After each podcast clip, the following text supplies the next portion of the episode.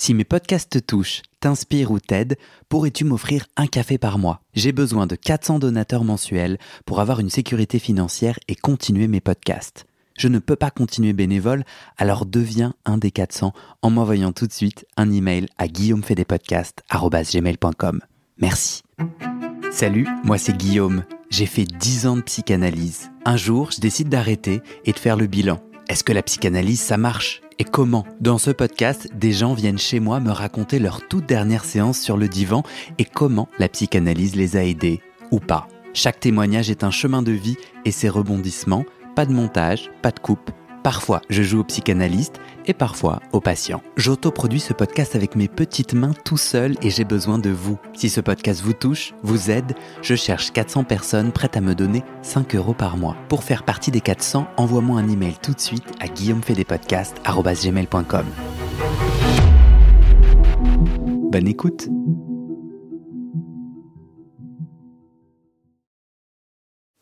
C'est au tour d'Henri de nous raconter son chemin de psychanalyse.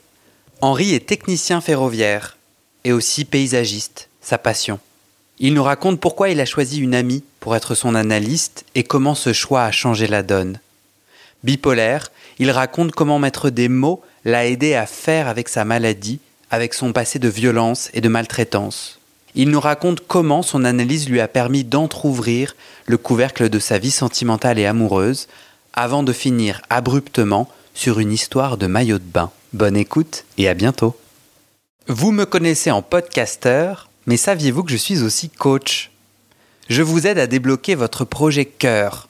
Vous avez une envie, un rêve, ou juste besoin de changer, mais vous bloquez. Si ma psychanalyse a fait un travail de fond, les outils du coaching m'ont permis de transformer l'essai. Vous le savez, j'ai fait 10 ans de psychanalyse. Le souci, c'est qu'en dehors du cabinet, une fois que j'avais mis les mots, je n'arrivais pas à changer. J'ai découvert les outils du coaching et après mes réticences du début, ça a changé ma vie. Et c'est pour ça que je suis devenu coach à mon tour. Mais Guillaume, allez-vous me dire, pourquoi tu nous racontes ça maintenant? Eh bien, chaque épisode de ce podcast me demande 10 heures de travail bénévole. Alors si en faisant un peu de pub pas trop embêtante pour mes programmes de coaching, je peux intéresser quelques-unes et uns d'entre vous, ça me permettra de garder ce podcast gratuit. Salut Salut, ça va Bien et toi On se serre la main Ça va, ouais. Très bien. Où est-ce que tu veux qu'on s'installe Alors, euh, bah, on va se mettre là Sur le Bah ouais. La musique. euh, On va la couper, hein Ouais. Je veux bien que tu la coupes, ouais. Génial. Ça te dérange si je fume Mais tu, tu, tu fais comme chez toi. D'ailleurs, ça, ça Voilà. tombe bien puisqu'on est chez toi. Voilà. Euh, Est-ce que t'es à l'aise qu'on commence ou pas Oui, bien sûr. Ouais Ouais. Je, je- je- je suis quelqu'un d'un peu nerveux, donc c'est normal si tu me vois m'appuyer. Ça ne t'inquiète pas. Non, bah est-ce que je peux faire quelque chose pour... euh, Non, il n'y a rien à faire. Je, je- je suis comme ça, je te dis. C'est juste Ouais. euh, ne sois pas, ne sois pas gêné ou. Je le suis pas. Non. Il n'y a pas de problème. D'accord. Et euh, moi aussi, je suis assez nerveux, du coup, euh, du coup, je, je- j'en pâtis tout à fait. Moi, j'aimerais que d'abord on commence par une petite présentation. Alors, euh, donc, bah, je m'appelle Henri. Euh, j'ai 47 ans. Oui, 47 ans. Je commence à réfléchir. Euh, je suis, euh, je suis, je suis technicien de maintenance industrielle, enfin ferroviaire particulièrement. Et euh, anciennement, j'étais, j'étais, paysagiste. Euh, donc j'ai gardé euh, en dehors de, de- maintenant depuis ma reconversion j'ai gardé quand même une petite activité à côté parce que ça reste av- avant tout ma passion. Et donc concrètement, tu répares des trains? Alors je je répare pas des trains, je, je répare des des pantographes euh, concrètement. Euh, le pantographe c'est l'élément qui est euh, qui est en toiture des, des motrices de train. Les motrices c'est ce qui est euh, en tête et en, en queue de train. C'est ce qui permet donc de, de- de bouger le train. Et en fait, euh, tu, tu as, il y a deux pantographes en, en toiture. C'est les deux bras articulés en fait qui se lèvent et qui vont toucher la caténaire, c'est-à-dire le, fil électrique qui, fait des kilomètres et des kilomètres et des kilomètres sur la France. Euh, voilà. Et pour capter l'électricité. Et en fait, c'est ma spécialité, en fait, c'est de travailler sur cet élément-là, aussi sur des éléments de toiture euh, du train qui est la ligne, euh, la ligne électrique de 25 000 volts qui fait tout le long du train. Mhm. Et est-ce que tu te souviens du déclic autour de la psychanalyse? Qu'est-ce qui t'a amené à la psychanalyse? Ah, euh, bah en fait, euh, ce qui m'a amené à la psychanalyse, c'était une opportunité euh, parce que j'ai toujours été, euh, j'ai toujours été intéressé. Je me suis toujours, euh, j'ai toujours lu quelques bouquins un petit peu sur Freud, sur sur, sur Jung. Euh, chercher à comprendre des choses en fait parce que j'ai une vie qui est un petit peu compliquée et, et je savais qu'il y avait une réponse là-dedans dans, dans, dans, cette donc ça a été une opportunité ensuite par la suite T'avais quel âge? J'avais 30 ans. Pourquoi tu allais euh, t'allonger? Parce que je, bah parce que j'en ressentais le besoin. Euh, c'est quoi le déclic? Oh, C'était, euh, c'était une fatigue, un, c'est-à-dire ouais, une fatigue de, de, de, d'une situation qui changeait pas, qui bougeait pas, qui, qui, qui perdurait. de quelle situation tu parles? La mienne, ma, ma, ma, situation, ma vie personnelle. Euh, d'une de, de, envie de changer aussi les choses, de bouger les choses. Donc j'avais été voir un psychanalyste. Euh, J'habitais à l'époque dans le 11e. Et euh, bah, j'ai fait une séance. Et puis je suis jamais retourné. Ok. j'ai fait une séance et je suis jamais retourné. J'étais pas. J'étais pas spécialement à l'aise, je pense, pas peut-être prêt non plus. Euh, parce que parce que je trouvais ça quelque part pas intrusif, mais euh, ce qu'il est totalement en fait, hein, c'est le but. Mais euh, mais pas prêt en fait, pas prêt, mm. pas prêt. Et donc euh, finalement, euh, beaucoup, beaucoup, beaucoup plus tard, par le biais d'une amie, je pense que je sais plus si j'avais 40 ou j'avais déjà passé les 40 ans. par le biais d'une amie, en fait, j'ai fait, qui elle était psychanalyste, on a commencé à travailler ensemble. Et alors L'analyse, exactement. Ouais. Tu te souviens euh, ce, qui, ce déclic-là, la deuxième fois? Tu ouais. y vas pourquoi? Ben parce qu'elle me propose, euh, elle me propose euh, de, de, de, passer, de venir faire une séance sur le, le, sur le divan. Euh, clairement, elle me dit ben viens t'allonger un jour sur le divan. Mais comme ça, enfin, vous êtes amis, vous prenez on, un verre et un on, jour... est, on est amis, voilà. On était en vacances. Euh, en fait, on, on, avait pour habitude de, de se rejoindre euh, en vacances chez un, chez mon meilleur ami. Qui habite dans les Landes en fait, enfin qui, habite dans le sud de la France. et, et, euh, donc euh, voilà, et euh, on, avait beaucoup, on a souvent eu des conversations sur la psychanalyse, sur sur plein de choses, et euh, j'ai apprécié beaucoup ces, ces, ces, moments de discussion. Et euh, tout en sachant qu'à côté, moi, j'étais à ce moment-là dans un état un petit peu euh, comment dire, euh, presque neurasthénique à cause des, des, des médicaments. Euh, tu prends des médicaments je, je, Oui, alors pour... en fait, parce que je suis bipolaire et j'ai un bipolaire et un trouble de la personnalité. En général, quand tu dis ça, les gens ils, se sauvent en courant et au secours. Donc voilà, donc j'ai un trouble de la personnalité et, euh, et donc qui est lequel? Enfin, comment qui est, euh, euh, ben, je je pourrais pas vraiment te l'expliquer comme ça. Euh, je. Comment expliquer ça? Euh, vulgairement, on va dire, on est un peu plusieurs dans ma tête, mais c'est pas. Si je dis ça, ça, ça, peut faire penser à de la, à la schizophrénie, des trucs comme ça, mais c'est pas du tout ça en fait. C'est juste que euh, j'ai grandi, euh, j'ai grandi malheureusement dans une famille où j'ai pas eu d'éducation, j'ai pas, j'ai été, euh, j'ai été rejeté, maltraité, et en fait, j'ai dû faire mon éducation un peu tout seul. et donc ça me met, ça me met assez souvent en désaccord avec ma, avec mon, mon, mon environnement. Ok. Donc, tu as fait combien d'années sur le divan? J'ai dû en faire 5 hein, à peu près. Ok. Ouais, 5. Le moment où tu commences la psychanalyse, euh, est-ce que donc tu as ces différents troubles qui concrètement alourdissent ta vie, si je généralise, mm -hmm. est-ce que c'est, tu es d'accord? Et là, tu te dis, le divan va m'aider. Tu prenais déjà des médicaments, j'imagine, tu es suivi par un psychiatre, mm -hmm. peut-être qu'il te parle déjà un petit peu, ou il y a un une petit forme. peu, ouais, ouais, Mais là, tu te dis, tu attends quoi de la psychanalyse le moment euh, où tu Alors, j'y vais en me disant que je peux, euh, j'ai peut-être la possibilité de, euh, comment dire, d'exploiter ma, euh, ma bipolarité en fait.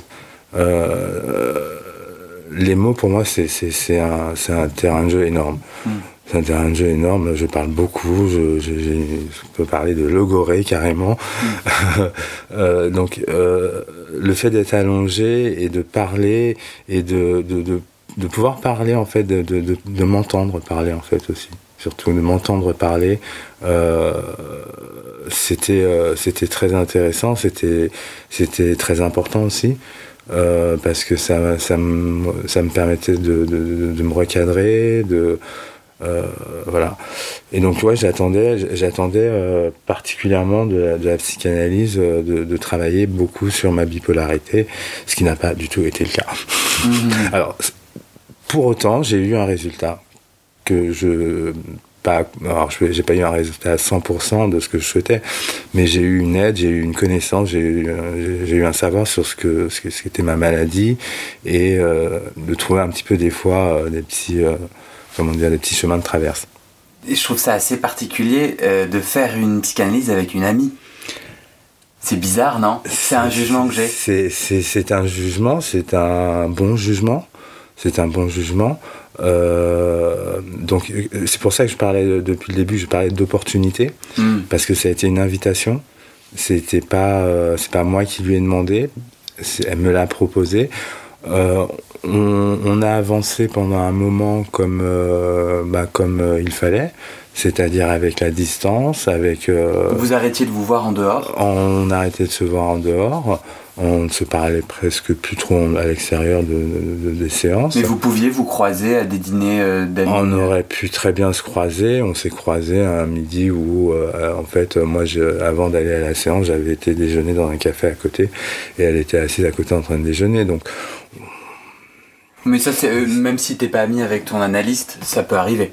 Ça peut arriver, je pense, oui, bah oui, oui, ça peut arriver. Du coup, en fait, tu t'es senti plus à l'aise, le fait que ça soit une amie, ça t'a rassuré? Ça m'a beaucoup rassuré parce que, oui, effectivement, c'était quelqu'un que je connaissais. Sinon, t'aurais pas commencé, en fait, euh, je, pense que j'aurais pas commencé. Hmm. Je pense que j'aurais pas commencé du tout.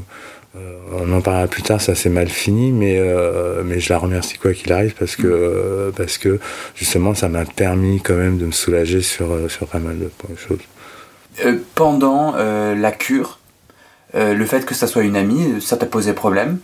Ça a rien changé ou?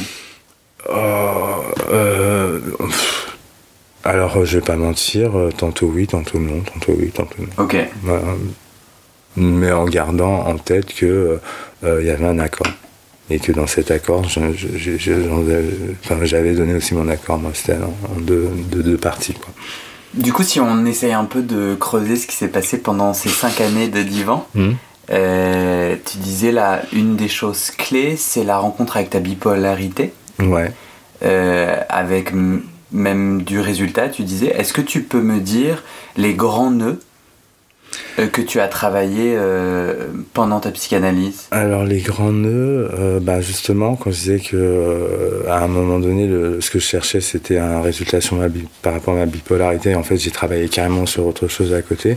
Les grands nœuds, ça a été ben, justement ben, ben, que mon enfance, la maltraitance, enfin tout ce que j'ai pu vivre.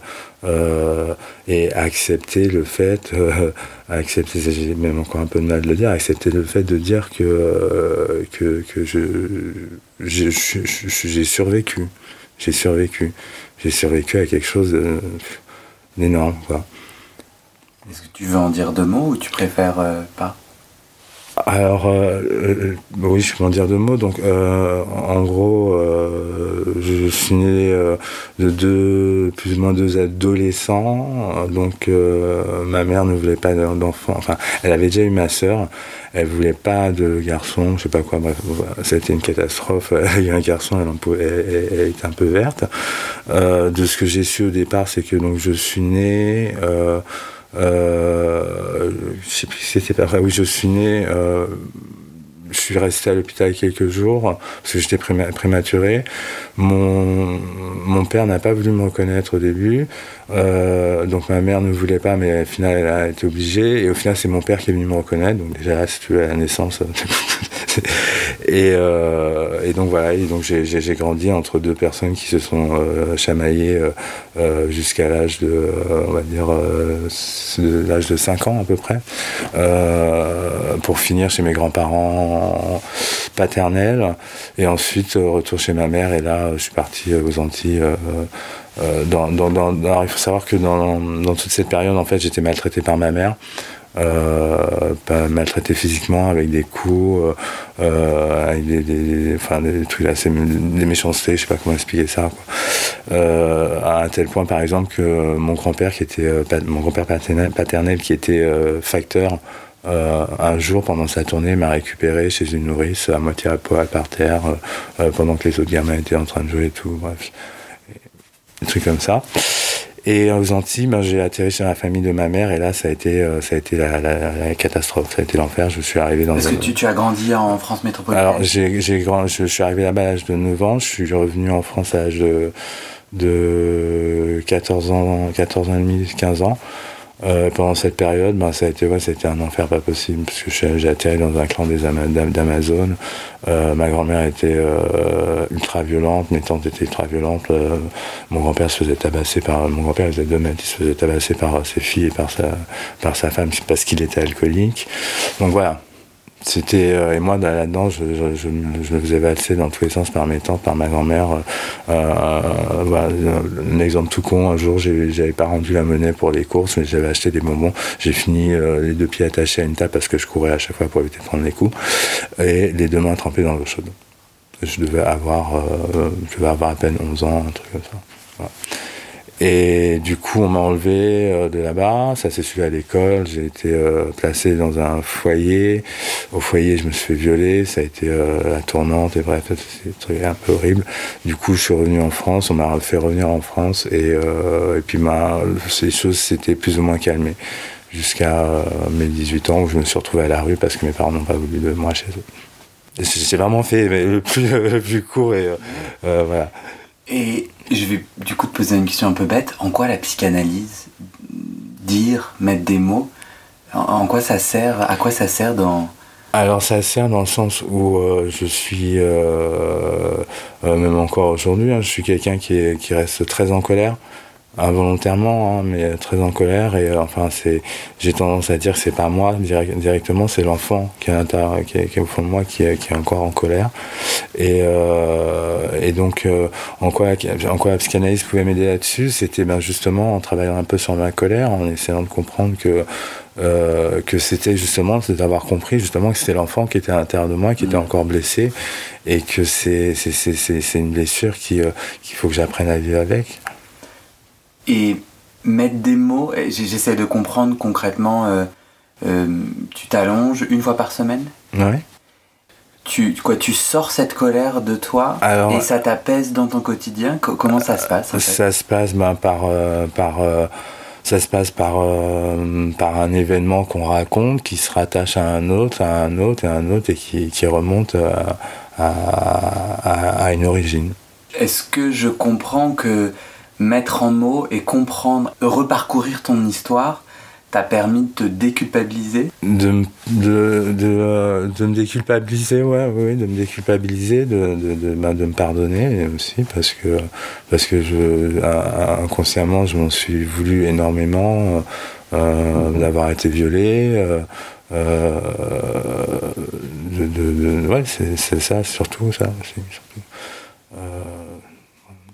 Et ça, c'est des choses dont tu n'avais pas parlé avant. Le divan t'a aidé à mettre des mots J'en ai toujours parlé. Euh, J'ai toujours parlé de ma vie euh, parce que ça n'avait pas de poids forcément. Ouais, c'est ça. Pour moi, ça n'avait pas vraiment de poids.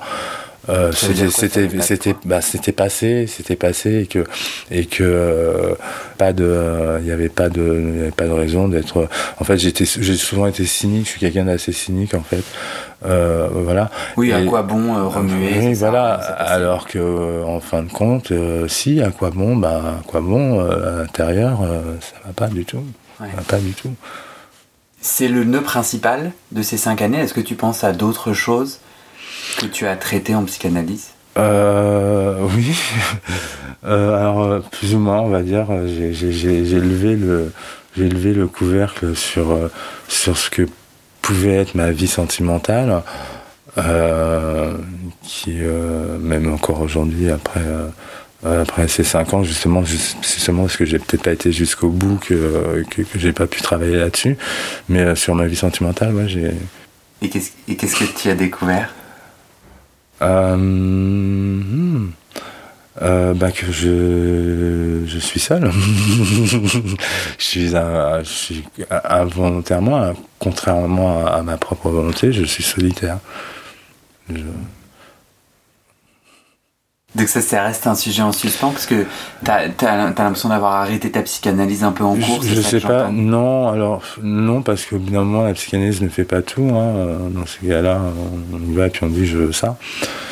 Euh, mais euh, je, je, savais que je savais que oui, j'avais euh, j'avais élevé euh, j'avais élevé le couvert comme je dis. Mais en fait, euh, j'ai souvent été attiré par des mecs qui étaient peut-être, enfin pas peut-être, clairement euh, indifférent. Euh, euh, comme je sais pas comment expliquer ça. Mon meilleur ami appelle il dit les Mister Connard. Mais et justement, j'étais j'étais toujours le premier à dire que même les cons ont le droit d'être aimés. Donc si je comprends, sur le divan, tu mets à jour un truc un peu répétitif où tu tombes amoureux d'hommes mhm. qui ne sont pas amoureux de toi ou qui ne prennent pas soin de toi. ça un petit peu, ouais, ouais, ouais. T'en as fait quelque chose de, de ça? Euh, Oui, oui, oui, j'en ai fait quelque chose. Euh, oui, oui. euh, ben, ce que j'en ai fait en fait. Euh, euh, oui. Alors j'ai, on va dire, j'ai translaté le truc sur sexuellement, on va dire. je me suis, on va dire, ouvert à des relations un peu euh, dominant-dominé. Et ça, c'est grâce à la psychanalyse Alors, c'est pas... Enfin oui, c'est grâce à oui oui. Enfin, en fait, pour moi, je dis grâce à la psychanalyse. je, serais tenté de dire non parce que j'en ai honte en fait. Mais oui. T'as honte de ces relations. Donc c'est des relations sexuelles dominant-dominé, c'est ça? Oui oui oui oui. Et ça te fait honte?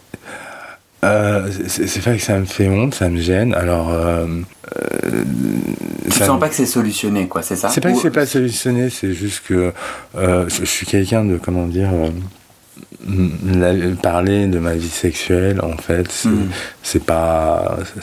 en gros, ça ne se fait pas dans le genre où euh, quand on connaît pas les gens et tout, on n'en parle pas.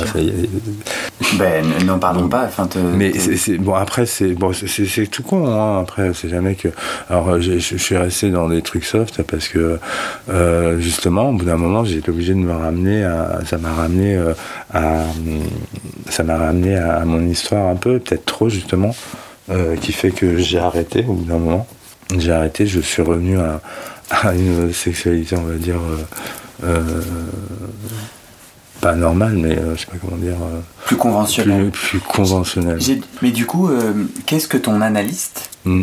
est-ce que tu te souviens ce qu'elle t'a dit à propos de, ce, de, de ces différents nœuds que tu as travaillé Elle était plutôt très présente en séance, elle, elle, offrait des interprétations Elle, elle, elle offrait beaucoup d'interprétations. me connaissant, sachant que j'aimais beaucoup les mots, il y avait beaucoup, on travaillait beaucoup avec les jeux de mots. Elle m'a aidé à, me replacer euh, euh, dans, dans, dans, la situation et, et, à me revoir et à comprendre que, que à ce moment-là, en fait, entre, ce que entre le fait de savoir que j'avais été maltraité, connaître mon histoire, la ressentir et euh, me replacer par rapport à ça avec de la distance euh, euh, c'est-à-dire sans, sans, la douleur, sans ça, c'était important, je crois, et c'est ce qu'elle m'a aidé à faire en fait. Hmm. C'est ce qu'elle m'a aidé à faire, à, revoir les choses avec de la distance et avec beaucoup, beaucoup, beaucoup moins de douleur. Hmm. Je me souviens qu'au début de notre échange, tu disais que tu étais venu en psychanalyse avec l'attente de mieux comprendre ou de faire quelque chose de ta bipolarité. Tu as dit en fait finalement euh, non pas du tout. Ou en tout cas indirectement est-ce que tu peux me raconter? Et en fait, euh, si, en fait, euh, ben, je, je, me suis dit euh, que j'allais.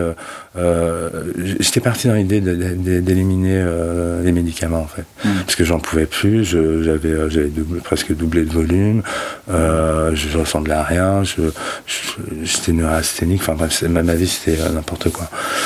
Tu as pu arrêter les médicaments? Je n'ai pas arrêté les médicaments, je ne les arrêterai pas. parce que malgré tout, ils m'amènent un confort. Tu peux, tu peux m'expliquer ce que c'est la bipolarité ou comment elle se vit pour toi? Euh, Alors, comment elle se vit euh, Elle ne se vit pas, elle se survit. Mm. Elle se survit. Euh, c'est beaucoup de c'est beaucoup de, négativité de de je sais pas comment expliquer ça de, de souffrance de souffrance et tu tu c'est-à-dire que je suis souvent dans, mon niveau bas.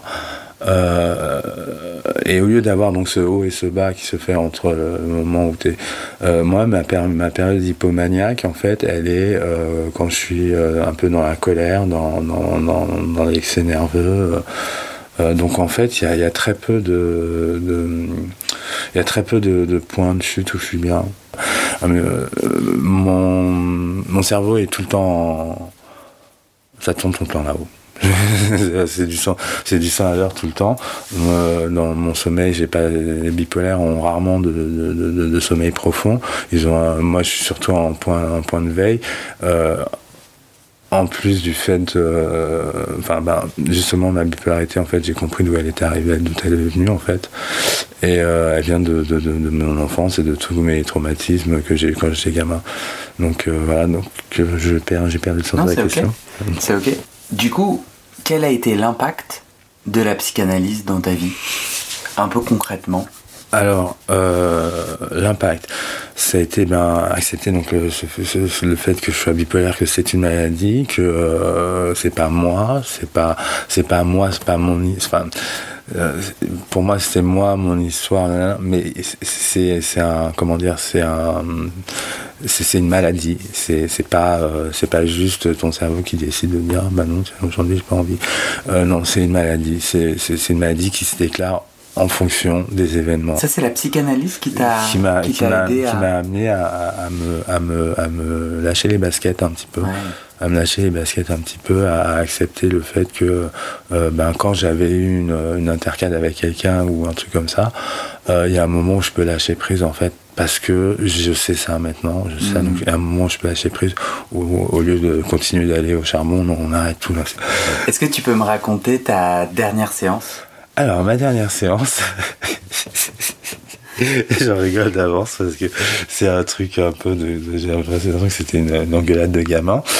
Ma dernière séance, en fait, on parlait de, on parlait de, Xavier, euh, qui était euh, un homme que j'avais rencontré et. Euh, un jour, euh, Aurélien m'a fait la réflexion que euh, est-ce que au bout d'un moment, comment je sais plus comment elle expliqué ça, elle m'a dit au bout d'un moment, euh, est-ce que j'avais pas l'impression qu'il me prenait pour un couillon Donc tu es allongé sur le divan. Oui. là, c'est pas l'ami qui parle, c'est la bah, psychanalyste si c'était l'ami ou la psychanalyse, j'ai pas reconnu la différence de ton. Mais tu étais dans le cabinet, oui. tu payais ta séance, et, elle fait cette, elle fait cette euh, proposition.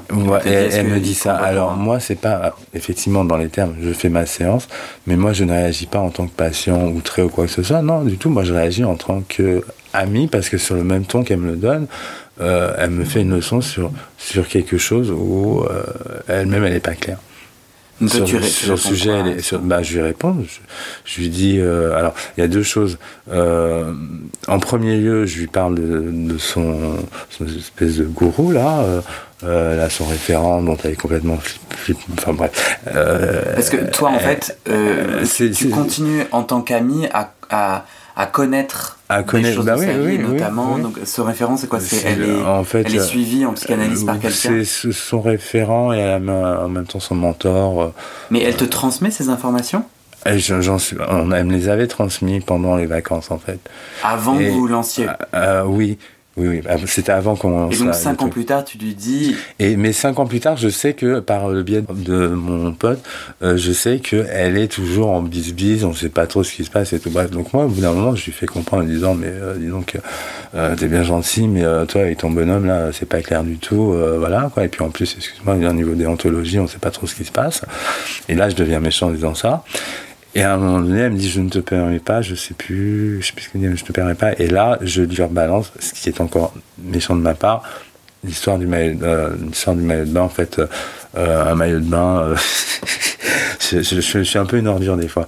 Et euh, en fait, on était en, quand on était à la plage en vacances, elle se dînait dans un maillot de bain noir qu'elle avait acheté chez Hermès à 800 euros. Et donc moi, euh, quand elle m'a dit qu'elle me permettait pas, je sais je lui ai dit, mais écoute, de toute façon, tu me permets, je, je me permets. De toute façon, ton maillot de bain à 800 euros, c'est un peu moi qui te le paye aussi, donc. Euh, et là, la séance s'arrête. Elle me dit bon, bah, ça suffit, on s'en s'arrête. C'est elle qui arrête la séance. Elle dit oui, ça suffit, euh, on, va pas plus loin. Je dis oui, je pense que ça n'est plus la peine d'aller plus loin. Je suis parti. Alors, pour moi, c'était la fin. Hmm. Mais pendant trois semaines, euh, j'ai eu des messages euh, vocaux en me disant euh, tu n'as pas, tu, tu, as raté ta séance. bien entendu, ta séance est due. là, une fois, deux fois, la troisième, je la rappelle en me disant non mais oh, on se calme là. Après ce qui s'est passé, on va pas se mentir. Stop quoi. T'en fais quoi toi du coup de cette fin? Qu'est-ce que tu comprends? C'est un échec pour moi c'est un échec pour moi parce que euh, alors au début non au début euh, c'était euh, tout à fait normal pour moi parce que je me défendais hmm. et au final c'est un échec dans le sens où ben, j'ai mis fin à quelque chose à un travail que j'étais en train de faire euh, ça, c'est mon histoire qui me permet de dire que c'est moi qui ai mis fin une fois de plus à quelque chose. Euh, après, euh, en restant quand même relativement honnête, hein, on n'aurait peut-être jamais dû faire ça. Hmm. on n'aurait peut-être jamais dû faire ça, je sais pas. Hein. Mais quoi qu'il arrive, je suis content parce que ça m'a quand même permis pendant un moment de, comprendre, de savoir des choses. Ouais.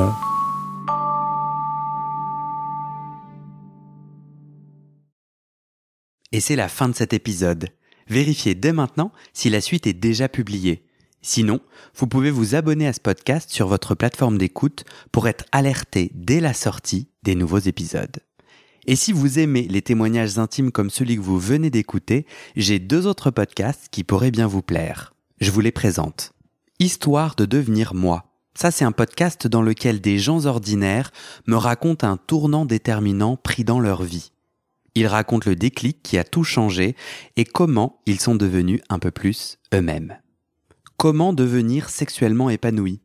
Ça, c'est un podcast dans lequel des hommes, gays, bi ou queer, racontent leur chemin de sexualité et comment ils tentent de s'épanouir face aux normes. Alors pour écouter ces podcasts, vous pouvez tout simplement taper les titres dans la barre de recherche de votre plateforme d'écoute.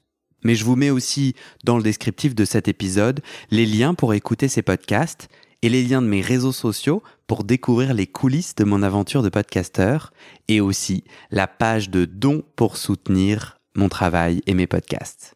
En tout cas, n'hésitez pas à m'envoyer vos retours et vos réactions à guillaumefedepodcast.com ou sur mes réseaux sociaux. Ça me motive énormément de savoir que ces histoires naviguent et résonnent, ou pas d'ailleurs.